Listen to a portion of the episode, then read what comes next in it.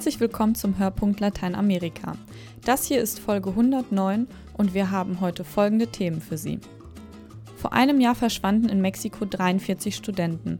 Das Buch Terror Zones nimmt den Fall als Beispiel für viele Gewalttaten in Lateinamerika.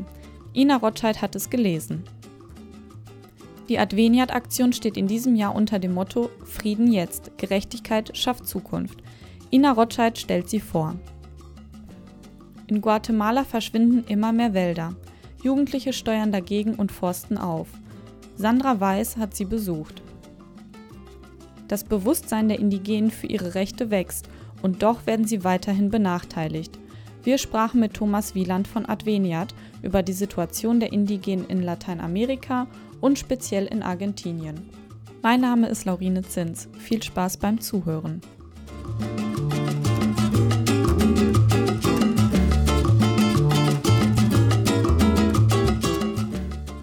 Ein Jahr ist es her, dass in Mexiko 43 Studenten verschwanden, wobei verschwinden ein ziemlicher Euphemismus ist, denn bis heute fehlt von ihnen jede Spur. Aber der Fund zweier Opfer legt nahe, dass sie brutal gefoltert und getötet wurden. Der Fall erregte international große Aufmerksamkeit, doch tatsächlich sind Verschwundene, Folter und Mord in Mexiko seit Jahren trauriger Alltag. Mit diesem beschäftigt sich jetzt das Buch Terror Zones Gewalt und Gegenwehr in Lateinamerika, eine Aufsatzsammlung von deutschen und lateinamerikanischen Autoren. Sie gehen der Frage nach, inwieweit der Fall der 43 verschwundenen Studenten beispielhaft für eine Entwicklung von Terrorzonen auf dem gesamten Kontinent ist und zu welchen gesellschaftlichen und politischen Konsequenzen sie führen. Ina Rotscheid stellt das Buch vor.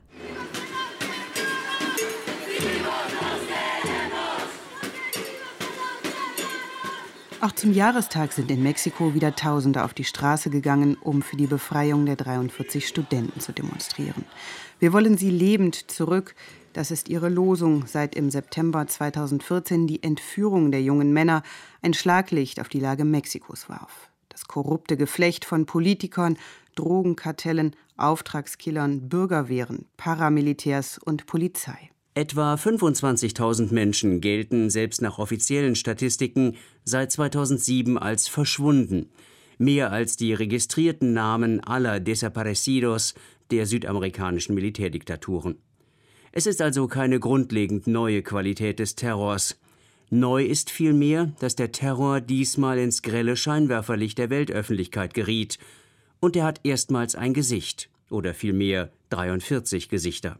Schon lange geht es in Mexiko nicht mehr nur um den eifersüchtigen Kampf konkurrierender Kartelle um Einflusszonen und Schmuggelrouten. Die Realität ist weitaus komplexer. Der Begriff Drogenkrieg wird ihr schon lange nicht mehr gerecht. Das macht das Buch Terror Zones deutlich. Am meisten empört hatte die Öffentlichkeit die Tatsache, dass die Normalistas von der Polizei verhaftet wurden, die sie dann der Drogenmafia übergab. Gesetz und Verbrechen waren hier ein und dasselbe. Auf rund 230 Seiten haben in dem Buch deutsche und lateinamerikanische Autoren Reportagen, Interviews und Berichte zusammengetragen, die die Facetten dieser mexikanischen Gegenwart abbilden. Sie begleiten forensische Anthropologen, die mit minimalen finanziellen Ressourcen nach Verschwundenen suchen, sie ausgraben und identifizieren. Journalisten kommen zu Wort, deren Job in Mexiko mittlerweile lebensgefährlich ist.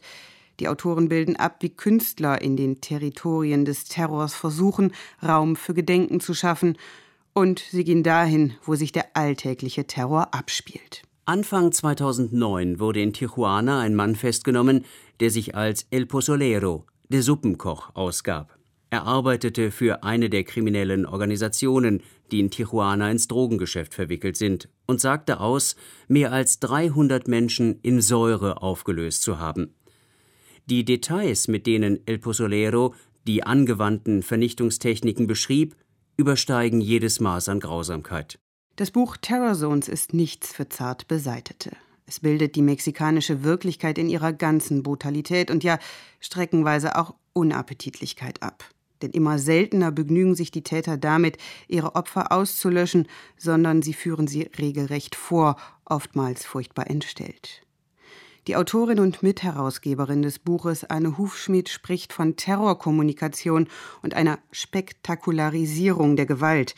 Eine Entwicklung, die sie schon seit längerem beobachtet. Das war uns so wichtig, nun auch am Fall von Mexiko zu zeigen, dass diese extreme Gewalt nicht das Spiel irgendwelcher Perverser oder Sadisten ist, sondern dass der Terror eine eigene Logik hat, dass er Gründe hat, dass er dazu dient, Dinge zu kommunizieren, Grenzen zu markieren, Botschaften zu versenden. Mord als Botschaft, die klarstellen soll, wer in Mexiko tatsächlich das Sagen hat. Die Regierung jedenfalls ist es nicht. Sie kann oder will ihre Bürger nicht schützen. Im Fall der 43 entführten Studenten war die Aufklärung schleppend. Viele Fragen sind bis heute ungeklärt. Es gab Verhaftungen, doch Präsident Peña Nieto ist nach wie vor darum bemüht, den Fall als lokale Angelegenheit kleinzureden. Dabei haben die Kartelle längst systematisch Teile des Machtapparates übernommen. Das Verschwinden der 43 Studenten von Ayotzinapa nach dem Angriff der Lokalpolizisten in der Nacht vom 26. auf den 27. September 2014 war in Wirklichkeit also keine Ausnahme, sondern eher die Bestätigung einer Regel, nämlich der institutionellen Krise, die das ganze Land durchlebt. Die Losung der Straße Todos somos Ayotzinapa, wir alle sind Ayotzinapa, die auf den Massendemonstrationen zu hören war, ist keine Übertreibung. Sie bringt ein Gefühl der Menschen zum Ausdruck, die Gewissheit, dass es jeden treffen kann. Denn auch das ist eine neue Qualität, die Willkür der Gewalt. Demonstranten, Aktivisten, Migranten, Frauen oder Indigene, sie alle können Opfer werden. Doch wie geht die Bevölkerung mit diesem allgegenwärtigen Terror um? Wie beeinflusst er den Alltag und welchen Widerstand bringt er hervor? Auch diesen Fragen geht das Buch Terror Zones nach. Die Fülle der zusammengetragenen Fakten macht die Lektüre lohnenswert und zeigt die Vielschichtigkeit der mexikanischen Realität. Ein Buch, das vielleicht auch deutsche Politiker zur Hand nehmen sollten, wenn sie künftig über die Lieferung deutscher Waffen nach Mexiko entscheiden. In Ayotzinapa waren auch deutsche Gewehre der Firma Heckler und Koch im Einsatz, obwohl sie in dieser Konfliktregion gar nicht hätten sein dürfen. Das Argument deutscher Behörden vereinbart sei lediglich eine Lieferung an die mexikanische Bundespolizei gewesen und man habe sich auf eine Endverbleibskontrolle geeinigt, ist mindestens naiv. Denn in Mexiko, das zeigt das Buch Terror Zones ganz deutlich, funktioniert die Unterscheidung zwischen Gesetz und Verbrechen schon lange nicht mehr.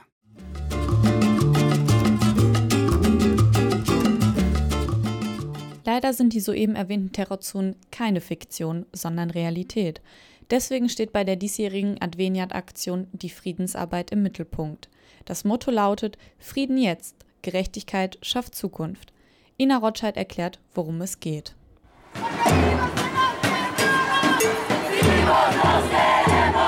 Weltweit gehen die Menschen auf die Straße, um für die Befreiung der 43 Studenten aus Mexiko zu demonstrieren. Die Entführung der jungen Männer im September 2014 hat die dramatische Lage Mexikos international sichtbar gemacht. Das korrupte Geflecht von Politikern, Drogenkartellen, Auftragskillern und Polizei. Doch es ist kein Einzelfall. Es gibt auf der einen Seite die Erfahrung, dass Gewalt in Lateinamerika, insbesondere auch durch das Vordringen von Drogen und Drogenkartellen, mehr und mehr wächst. Aber auch Gewalt in Familien, Gewalt, um unterschiedliche Interessen durchzusetzen. Sagt Prälat Bernd Klaschka, der Geschäftsführer des Lateinamerika-Hilfswerkes Adveniat. 70.000 Menschen wurden allein im mexikanischen Drogenkrieg getötet. Die Mordraten in Zentralamerika sind die höchsten der Welt und in Bolivien wird jede zweite Frau misshandelt. Deswegen lautet das Motto der diesjährigen Weihnachtsaktion von Adveniat Frieden jetzt, Gerechtigkeit schafft Zukunft. Die Kirche genießt in der Gesellschaft Lateinamerikas ein hohes Vertrauen. Und das ist, glaube ich, eine Verantwortung, die wir als Kirche haben, sie einzubringen für ein friedliches Zusammenleben. Adveniat unterstützt solche Projekte. In Kolumbien beispielsweise engagiert sich die Kirche für den Friedens- und Versöhnungsprozess in dem seit Jahrzehnte andauernden Bürgerkrieg. In Guatemala sind es Menschen wie Jorge Luis Sandoval, die mit dem Menschenrechtsbüro der Erzdiözese Anti-Gewalt-Trainings für Jugendliche anbieten. La violencia es también una forma de vida y es una forma de sobrevivir. ¿A qué me refiero con eso? Gewalt gehört hier zum Leben und zum Überleben. Mittlerweile wachsen ganze Familien in mafiösen Netzwerken auf. Kinder werden mit Gewalt groß. Die Eltern verdingen sich als Auftragsmörder oder Drogenschmuggler, als wäre es ein normaler Job. Sie kennen nichts anderes. Diesen Teufelskreis der Gewalt zu durchbrechen und an einem Frieden zu arbeiten, der auf Gerechtigkeit und Versöhnung baut. Dieser Aufgabe haben sich zahlreiche Initiativen der katholischen Kirche in Lateinamerika verschrieben. Sie werden unterstützt durch die Spenden in der Weihnachtskollekte. Meine Botschaft an die Menschen, die am Weihnachtsgottesdienst teilnehmen, ist, baut Frieden hier in unserer Gesellschaft, lasst euch auf den Gott des Friedens ein, aber denkt auch über den eigenen Tellerrand hinaus und tracht dazu bei, dass man auch in anderen Ländern in Frieden leben kann.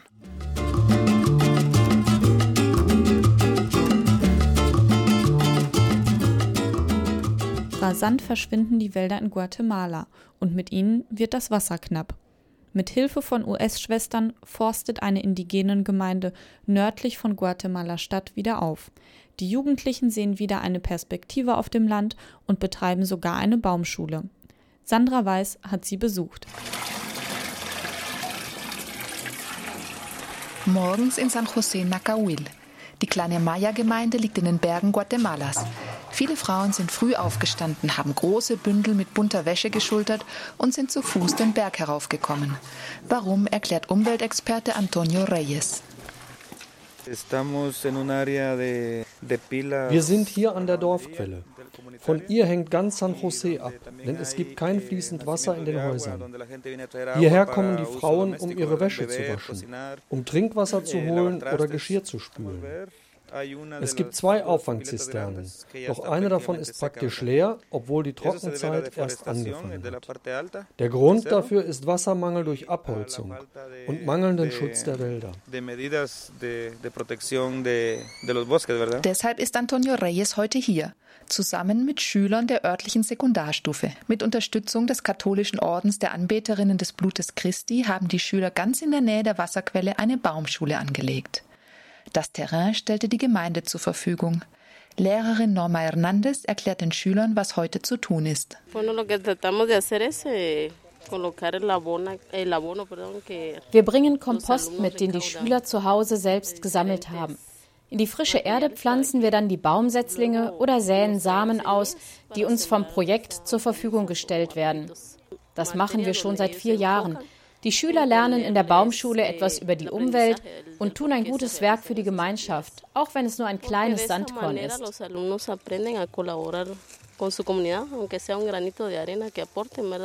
Mit dabei ist die 13-jährige Christina. Sie ist konzentriert bei der Sache. Ah, ich finde das Projekt sehr schön, weil wir so unserer Gemeinschaft helfen können. So wachsen wieder mehr Bäume auf dem Berg und hoffentlich haben wir auch bald wieder mehr Wasser. Wasser ist knapp, denn wir haben zu viele Bäume gefällt. Bäume sind für uns sehr wichtig, denn wir kochen hier alle mit Holz. Strom gibt es zwar, aber die meisten Familien in San José Nacahuil können sich keinen Elektro- oder Gasherd leisten. Viele Bewohner sind Analphabeten. 60 Prozent der Kinder sind unterernährt. Doch die Priorität des Staates liegt woanders, wie Umweltschützer Reyes erklärt. Mir ist das schon fast peinlich, aber es ist eine Tatsache, dass unser Staat nur daran interessiert ist, das Land zu zerstören und auszubeuten. Das Umweltministerium zum Beispiel macht nichts anderes, als Bergbaukonzessionen zu genehmigen. Hier ganz in der Nähe sollen auch welche vergeben werden. Dabei ist das hier der Trockenkorridor Guatemalas und eine Mine verbraucht und verschmutzt Unmengen von Wasser. Aber die vom Ministerium waren noch nicht ein einziges Mal hier, um sich die Situation im Dorf anzusehen. Denn das interessiert sie nicht. Das Forstinstitut zum Beispiel wurde vor allem geschaffen, um Konzessionen für den Holzeinschlag zu vergeben. Es gibt auch ein paar Hilfen für Wiederaufforstungsprogramme, aber die sind nur für Großgrundbesitzer, weil man dafür riesige Flächen braucht. Indigenas und Kleinbauern haben diese Möglichkeit erst gar nicht. Solo alguien que tiene una extensión grande, ¿verdad? Entonces ya los campesinos, las familias comunitarios, los pueblos indígenas se quedan prácticamente fuera de, de, de esa posibilidad, ¿verdad? Da springt das kirchliche Projekt ein. 16.000 Bäume haben die Jugendlichen von San José Nacahuil in vier Jahren gepflanzt. Die Nachbarn waren oft skeptisch. Doch inzwischen sind sogar schon Familien aus den umliegenden Gemeinden gekommen und haben sich die Baumschule angesehen. Sie werden meist von Juan José Suret empfangen.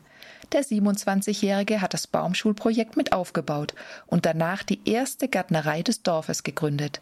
Auf sie ist er sehr stolz. Muy buena. Entonces tenemos nuestro pequeño jardincito, como ve, eh, pequeñas plantas de papayas. Das ist Chaya, eine sehr gute Heilpflanze. Da drüben habe ich Papaya-Bäume, ein paar Pfirsichbäume, die schon blühen und natürlich auch Chilischoten. Seine Gärtnerei bringt Suret zusätzliche Einnahmen, doch ihm geht es um viel Wichtigeres. Eh, Zusammen mit meiner Freundin haben wir uns gesagt, warum machen wir nicht eine kleine Gärtnerei mitten im Dorf auf, damit die Leute neugierig werden und vielleicht selbst einen Baum pflanzen. Je mehr mitmachen, desto bessere Chancen haben wir, die Wälder zu retten. Das Problem ist, dass die Menschen hier zwar gelernt haben, die Wälder zu nutzen, nicht aber nachhaltig zu wirtschaften.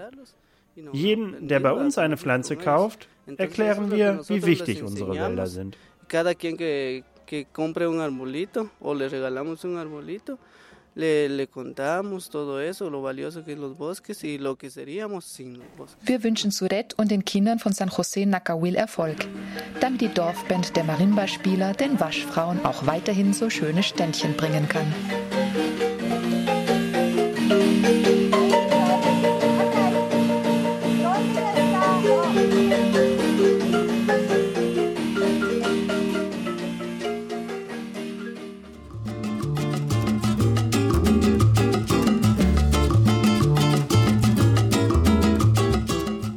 Indigene Völker sind in vielen Ländern benachteiligt und unterdrückt. Obwohl das Bewusstsein der Indigenen für ihre Rechte wächst und sie diese auch einfordern und dafür kämpfen, hat sich vielerorts nichts geändert. Häufig stehen die Indigenen am Rande der Gesellschaft. Wir haben mit Thomas Wieland gesprochen. Er ist Abteilungsleiter Projekte bei Adveniat und berichtet über die Situation der indigenen Völker Lateinamerikas, insbesondere über die Lage der COM in Argentinien.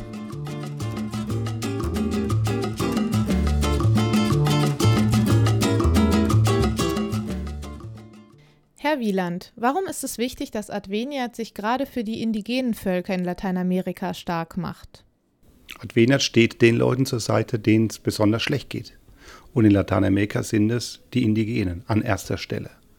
Die leben entweder auf dem Land, wo es keine Infrastruktur gibt, zurückgezogen in äh, den ärmsten Regionen oder an den Rändern der Städte. Es gibt auch viel in Buenos Aires oder in den großen Städten Lateinamerikas indigene Menschen, die dort äh, Schwierigkeiten haben, Fuß zu fassen. Adveniat steht an der Seite der Ärmsten und steht deswegen an der Seite der Indigenen. Was kann Adveniat dazu beitragen, dass sich die Situation der Indigenen in Lateinamerika verbessert? Zum einen äh, unterstützen wir sie dabei, dass sie das Recht auf ihr Land erkämpfen und durchsetzen können. Das passiert, indem wir in der Öffentlichkeitsarbeit der indigenen Organisationen mitfinanzieren, wenn sie da ihre Anliegen zu Gehör bringen. Wir unterstützen sie dabei, dass in der Schule ihre Kultur gewahrt bleibt. Das heißt, dass die in ihrer eigenen Sprache lernen können und nicht Spanisch oder Portugiesisch lernen müssen. Wir unterstützen sie dabei, dass ihre eigene Spiritualität zur Geltung kommt. Als Christen und als Katholikinnen und Katholiken tun wir das, aber in Erhaltung des Dialogs und der Wertschätzung der indigenen Kultur. Das sind drei Facetten der Projekte, die bei uns eine große Bedeutung haben. Sie waren selbst im vergangenen Jahr mit einer Gruppe von Journalisten bei dem Volk der Kom in Formosa in Nordargentinien. Die Kom kämpfen vor allem um ihr Recht auf Land und müssen sich dabei gegen die Ansprüche von Großgrundbesitzern zur Wehr setzen. Welchen Eindruck haben Sie gewonnen? Den Eindruck, den ich hatte, war, dass ihre Führungspersönlichkeiten sehr gut ausgebildet sind, sowohl im rechtlichen als auch ähm, in politischen Themen und gleichzeitig die eigene Identität als Kom leben. Das sind Menschen, die als Seminomaden unterwegs sind. Das heißt, die leben eine Zeit lang irgendwo, dann ziehen sie weiter. Das ist eine Art, diese recht karge Region in Nordargentinien zu beleben, die auch die Umwelt schützt. Und die kommen in Konflikt mit Großgrundbesitzern, die im großen Stil Viehwirtschaft oder Landwirtschaft betreiben wollen. Ich habe die getroffen und ich fand, das waren sehr selbstbewusste Männer und Frauen, die ihre Kultur wahren, aber auch in unserer Welt, der europäischen Welt des Rechts und der Politik, ganz gut zurechtkommen. Bei all den Schwierigkeiten, die es zu überwinden gilt, der Missachtung von Menschenrechten und fehlender gesellschaftlicher Teilhabe, was fällt Ihnen Positives zum Thema indigene Völker ein? Also was mir einfällt ist, es gibt unterschiedliche Sprachen, unterschiedliche Weltbilder, unterschiedliche Kulturen. Das finde ich wahnsinnig. In einer Welt, die manchmal so aussieht, als würde alles einheitlich werden. Ne? Wir trinken alle dieselben Getränke, ziehen die gleichen Klamotten an. Stehen die Indigenen eigentlich für so unterschiedliche Ansätze, wie man leben kann und wie man echt gut leben kann? Das finde ich eine wahnsinnige Bereicherung. Das war der Hörpunkt Lateinamerika für dieses Mal. Vielen Dank an Sandra Weiß, Ina Rotscheid und Eva Kellner für ihre Mitarbeit und an Sie fürs Zuhören. Mein Name ist Laurine Zins. Auf Wiederhören.